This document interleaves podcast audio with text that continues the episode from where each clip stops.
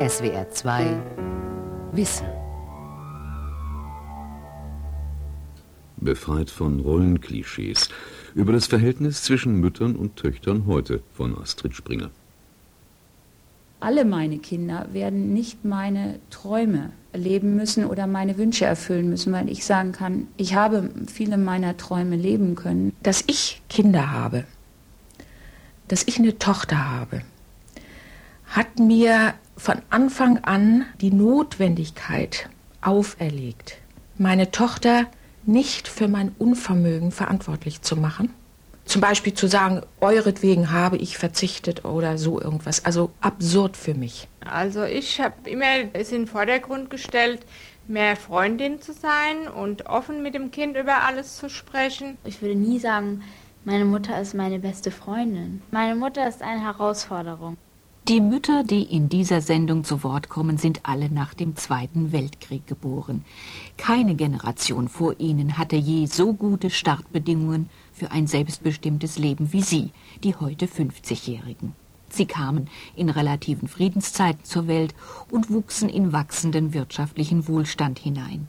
Sie erhielten mit großer Selbstverständlichkeit eine gute Ausbildung und hatten dann in Zeiten der Vollbeschäftigung auch keine Mühe, einen Arbeitsplatz zu finden. Sie konnten gesellschaftliche Freiheiten nutzen, die es so nie zuvor für Frauen gegeben hatte, und auch der Zeitgeist wurde schrittweise immer liberaler.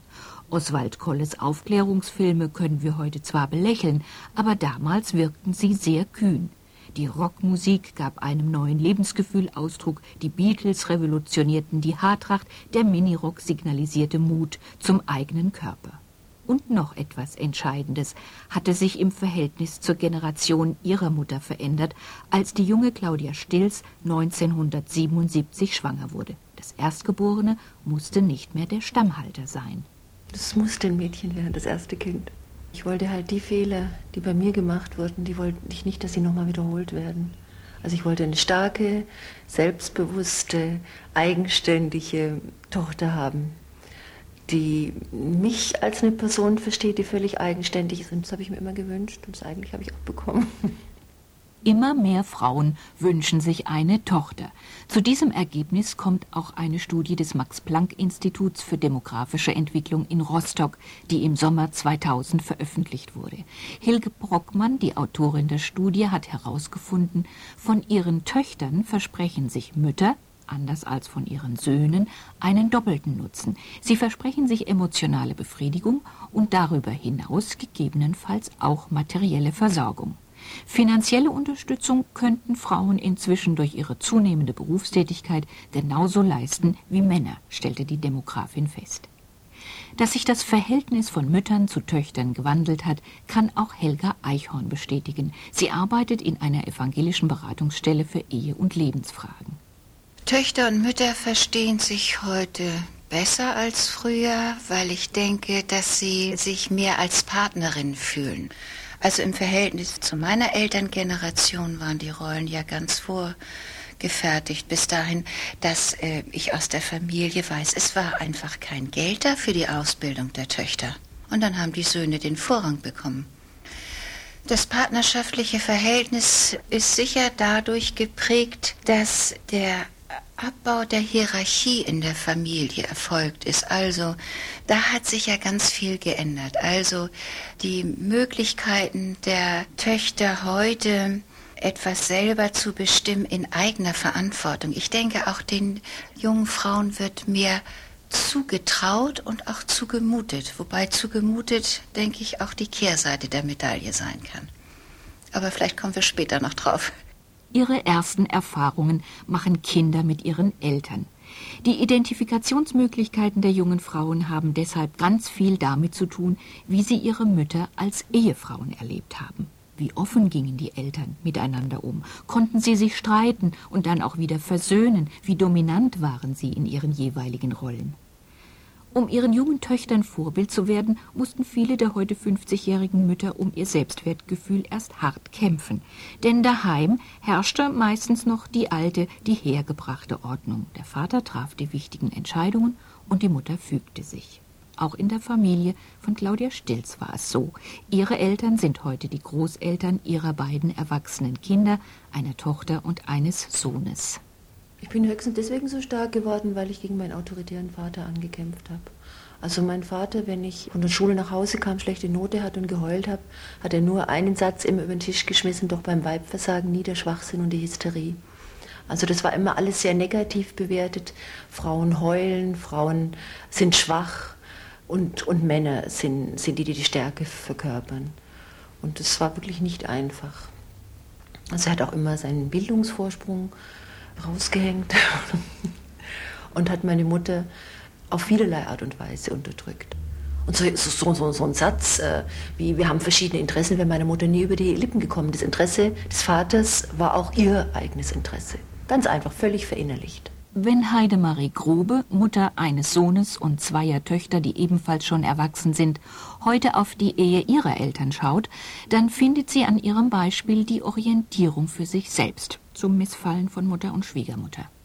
Ich habe sehr bewusst diese Ehe meiner Eltern beguckt und es war für mich ein Muster, ähm, das sehr gut war, weil ich gesagt habe, so möchte ich alles nicht machen aber nicht aus Trotz, sondern auch aus ähm, Trauer, Sehnsucht wohl nach anderem und der ungebrochenen Überzeugung, dass ich das schaffen würde. Mein Mann ist so alt wie ich und auch nicht sehr viel größer als ich. Das heißt, wir gucken uns in die Augen und ich gucke nicht auf zu ihm. Er verdient auch nicht mehr als ich. Ich bin das Monster, mein Mann ist der Versager. Er hat es bis heute nicht gepackt, dass die Frau zu Hause bleiben kann. Dazu passt natürlich auch, dass dieser Versager dann nicht viel mehr gebracht hat, als seine Kinder zu betreuen. Wenn Kinder am Vorbild der Eltern die eigene Rolle lernen, dann ist es eine spannende Frage an die grobe Töchter Juliane und Annalena, was sie insbesondere vom Beispiel ihrer Mutter übernehmen werden. Juliane ist 25 Jahre alt und die ältere der beiden Schwestern. Sie promoviert zurzeit im Fach Medizin. Die Frage nach ihrem Selbstbild beantwortet sie so. Also ich kriege zumindest auch von anderen Seiten zu hören, dass ich eine starke Frau mit einer ausgeprägten Persönlichkeit bin. Ich kann eigentlich immer meine eigene Meinung vertreten, auch wenn ich da alleine stehe mit. Bin schnell im Wort. Meine beiden Eltern haben sehr viel Wert darauf gelegt, dass ich meine Meinung vertrete und haben mich darin immer gestärkt. Also sie standen immer mir zur Seite. Es war zuerst immer meine Meinung richtig und wichtig und dann wurde erst die andere Seite angehört. Dass sie nun beide ihren Beruf haben, das ähm, habe ich viel später gemerkt und als ich kleiner war, spielte das überhaupt keine Rolle. Ich weiß gar nicht, wann sie das immer gemacht haben. Meine Mutter hat äh, eine sehr ausgeprägte Streitkultur gepflegt, an der ich mich auch irgendwie mehr orientiert habe als an meinem Vater. Die hat mehr ihre eigene Meinung, die zählt und da ist es sehr viel schwerer, seinen eigenen Standpunkt durchzudrücken. Die jüngere Schwester Annalena hat gerade ihr Abitur gemacht und ein Jurastudium begonnen. Meine Mutter ist für mich insofern ein Vorbild, dass sie weiß, was sie will und das auch schafft. Meistens. Das finde ich sehr stark und sie könnte auch immer auf eigenen Füßen stehen. Sie ist von niemand abhängig. Von meiner Mutter habe ich gelernt, dass es sehr schön ist, Kinder zu haben. Dass der Vater auch sehr wichtig ist. Und zwar nicht nur eben als Geldquelle, sondern ja auch wirklich als Vater, also als zweite Hälfte für die Kinder. Und auf lange Hinsicht ist für mich jetzt erstmal ein Beruf wichtig. Was nicht heißt, dass ich jetzt eine karrieregeile, geldsüchtige Frau bin, sozusagen. Aber das hat für mich jetzt erstmal erste Priorität. Das ist vielleicht auch durch meine ja, Mutter so, die eben, wie gesagt, eine finanziell unabhängige Frau ist und das möchte ich auch werden. Als die heute 50-jährigen Mütter selbst noch in den Kinderschuhen steckten, konnte niemand ahnen, wie schnell sich die Gesellschaft der jungen Bundesrepublik wandeln und auch die Rollenvorgaben für ein durchschnittliches Frauenleben beeinflussen würden. Kinder kommen doch sowieso, meinte Bundeskanzler Adenauer damals und hielt es nicht für nötig, Kindererziehungszeiten im neuen Rentenrecht von 1957 zu berücksichtigen. Doch nur für weitere vier Jahre sollte er mit seiner Ansicht Recht behalten. 1961 wurde die Antibabypille auf dem deutschen Markt zugelassen. Damit bekamen die Frauen, jedenfalls theoretisch, erstmals selbst die Entscheidung in die Hand, ob sie Kinder haben wollten oder nicht. Mutterschaft war kein unausweichliches Schicksal mehr, sondern eine ebenso persönliche wie kulturelle Aufgabe, auf die sich viele junge Frauen ganz bewusst eingestellt haben. Nicht nur Heidemarie Grobe, auch Claudia Stilz gehörte zu ihnen. Ich habe von Anfang an sie mit einbezogen, habe von Anfang an versucht, Dinge mit ihr zu besprechen, habe sehr sorgfältig die Geschichten, die ich ihr vorgelesen habe, zum Beispiel von Tomi Ungerer, äh, von starken Frauen, die Märchen. Oder habe Bücher ausgesucht, wie zum Beispiel die segensreiche Katastrophe, wo Rollenverständnis äh, umgekehrt war und habe versucht, das mit ihr zu besprechen. Aber später hat sie mir dann vorgeworfen, du hast verbal immer sehr viel, ja, sehr viel versucht zu erreichen, hast aber in deiner Beziehung zu deinem eigenen Mann öfters mal versagt. Also bist dann wieder die Weibchenrolle zurückgefallen. Wie hat die Tochter diese betont feministische Erziehung erlebt? Die 23-jährige Dominique studiert inzwischen Geschichte, genau wie ihre Mutter es getan hat. Erinnert sie sich noch an die Kinderbücher mit dem umgedrehten Rollenverständnis? Ich denke, da hat sich meine Mutter große Mühe gegeben. Das Problem ist, ich kann mich an diese Märchen gar nicht mehr erinnern. Weil das Wichtige ist dann eher, dass man eben eine Mutter hat, die einen liebevoll in den Arm nimmt, die den Kakao vorher macht, die die Plätzchen vorher macht. Ganz klassisch, das war immer alles da. Und was sie mir dann vorliest, das sickert sicher ins Unterbewusstsein. Ich denke schon, dass die Rollenerwartung meiner Mutter da eben, also in Richtung Feministin, dass das wurde mir oft zu viel. Weil wenn man da mit acht Jahren schon anfängt, Emma zu lesen, und das habe ich auch ich glaube, tapfer bis 16 durchgezogen. Das wird nach einer Zeit ziemlich anstrengend. Also das war, ja, doch, das war zu viel. Und meine Mama ist ja nicht nur Feministin, sie ist auch Geschichtslehrerin. Und ähm, also die Holocaust-Bücher hätte ich gern etwas später als mit acht Jahren, ungefähr die gleiche Zeit, etwas später erst auf den Schreibtisch bekommen oder halt ans Kinderbett. Dieses feministisch erzogen werden hat mich in meiner Pubertät furchtbar unsicher gemacht furchtbar unsicher. Ich habe es nicht geschafft, so mit 13 bis 15 zu abstrahieren zwischen den Männern, die mir als Mitschüler in der Klasse begegnen und den Männern, über denen da immer geschrieben wird. Ich konnte die nicht leiden, die konnten mich nicht leiden. Das war eine furchtbare Zeit, bis ich dann eben es geschafft habe, jeden einzelnen Mann, jeden einzelnen Jungen für sich zu sehen. Und ab dem Zeitpunkt ging es dann wieder. Mutter Claudia ging in dem Bemühen, das Selbstbewusstsein der Tochter zu stärken, ziemlich weit. Insbesondere ab dem Zeitpunkt, als der kleine Bruder David geboren war. Er musste daheim bleiben, während die Mutter mit der älteren Schwester auf Reisen ging.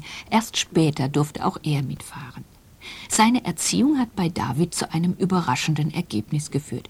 Er selbst würde es sicher nicht so nennen, aber eigentlich ist er ein angehender Feminist geworden als ich beobachtet habe, dass meine Schwester, die so feministisch aufgezogen wird, manchmal Probleme hat mit Freunden, weil dann wird die manchmal teilweise gehasst und nicht so gemocht von anderen Frauen, die nicht so feministisch aufgezogen wurden, die es einfach nicht verstehen können, warum die Frau so eine dominante Rolle in unserer Gesellschaft spielen soll.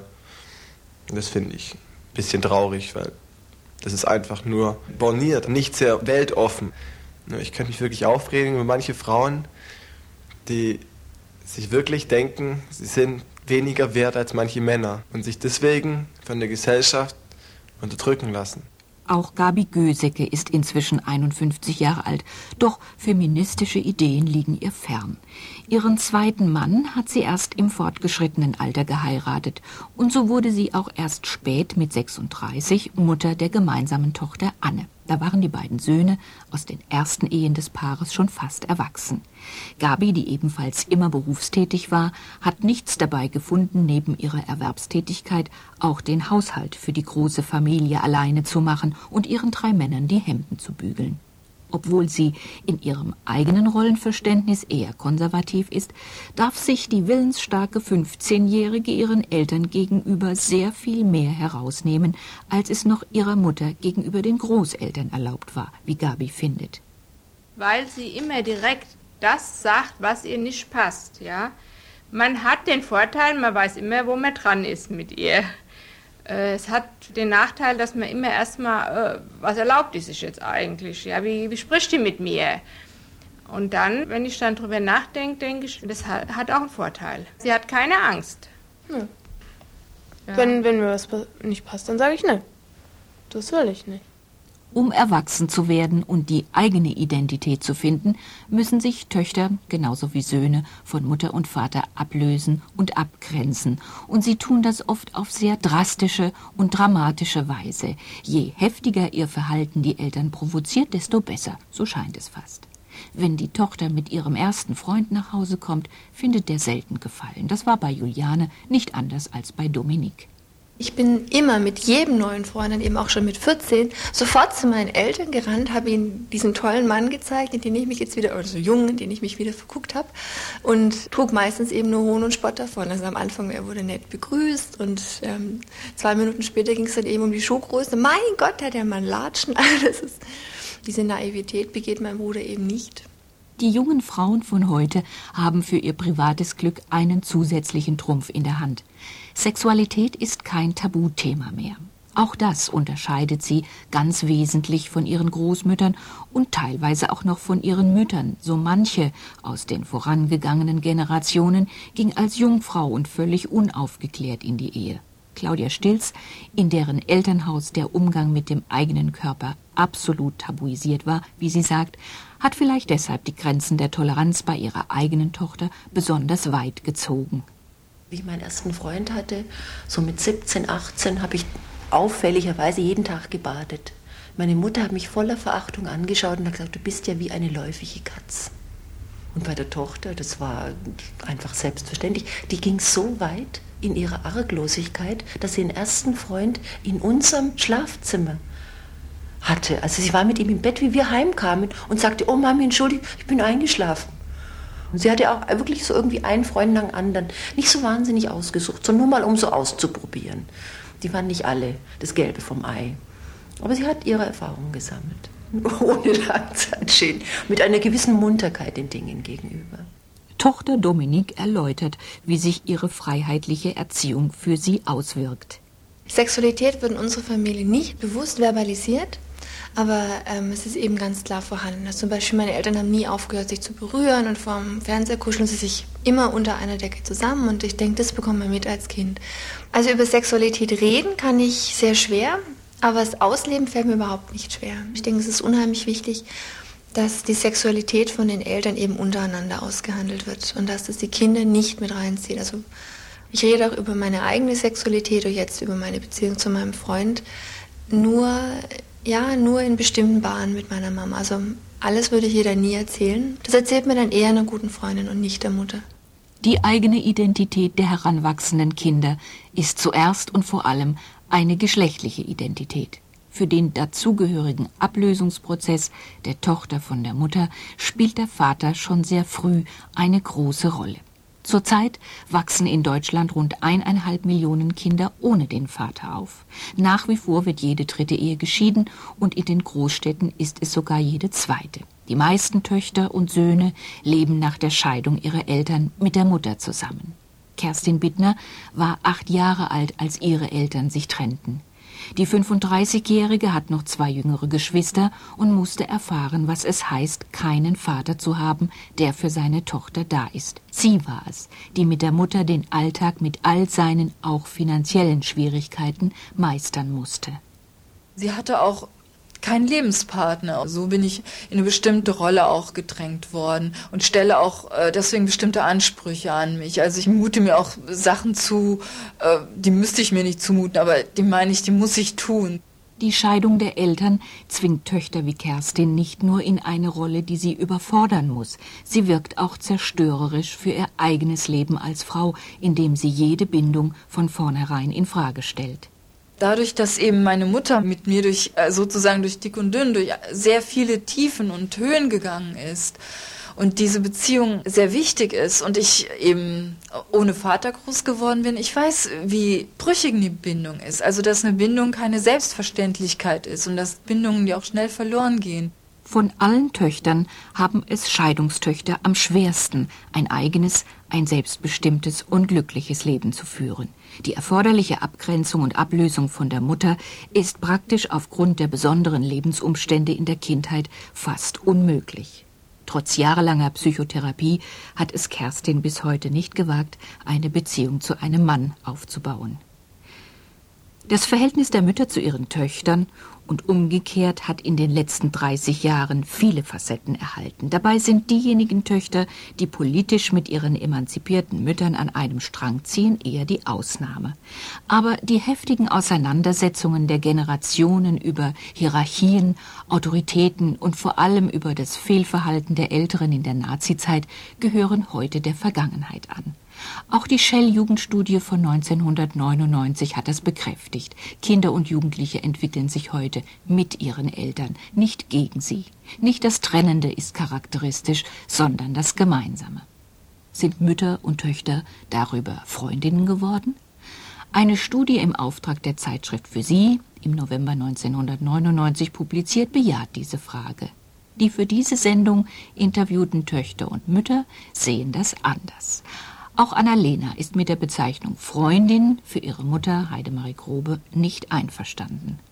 Ich mag es einfach nicht, eine Mutter als die Freundin zu bezeichnen. Also ich finde das unnatürlich und das passt einfach nicht. Also das ist eine andere Beziehung und nicht zu vergleichen. Und deshalb würde ich nie sagen, meine Mutter ist meine beste Freundin. Meine Mutter ist eine Herausforderung, weil sie mich fordert und Erwartungen an mich hat.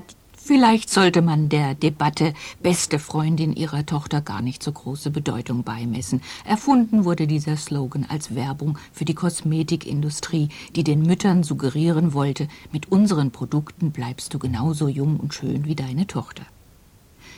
Die Töchter haben heute zwar bessere Voraussetzungen für ein selbstbestimmtes und selbstbewusstes Leben als je zuvor, aber es bleibt ja noch das Stichwort aufzugreifen vom Anfang der Sendung. Den jungen Frauen wird auch vieles zugemutet, womit sich Mütter und Großmütter in dieser Weise nicht auseinandersetzen mussten. Sie sollen beispielsweise nicht nur eine perfekte Ehefrau und Mutter abgeben, sondern auch eine gute Liebhaberin und kompetente Gesprächspartnerin ihres Mannes und dann auch noch selbst erfolgreich im Beruf sein. Das kann nur gelingen, meint die Lebensberaterin, wenn es die jungen Frauen fertigbringen, Prioritäten zu setzen und einen Teil des Familienetats in eine Putzfrau oder in eine Kinderbetreuung zu investieren. Ich bewundere heute junge Frauen, die nicht mehr nur einen Anspruch an Harmonie haben, sondern die sich etwas erkämpfen, die sich zeigen, die etwas in Bewegung setzen.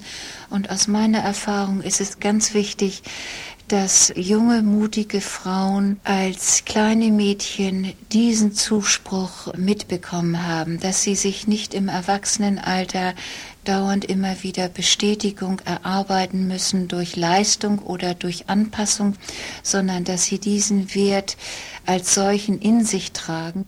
Der Anteil der Väter an der Stärke ihrer Töchter ist dabei nicht gering zu schätzen. Auch in diesem Verhältnis hat sich ja vieles verändert.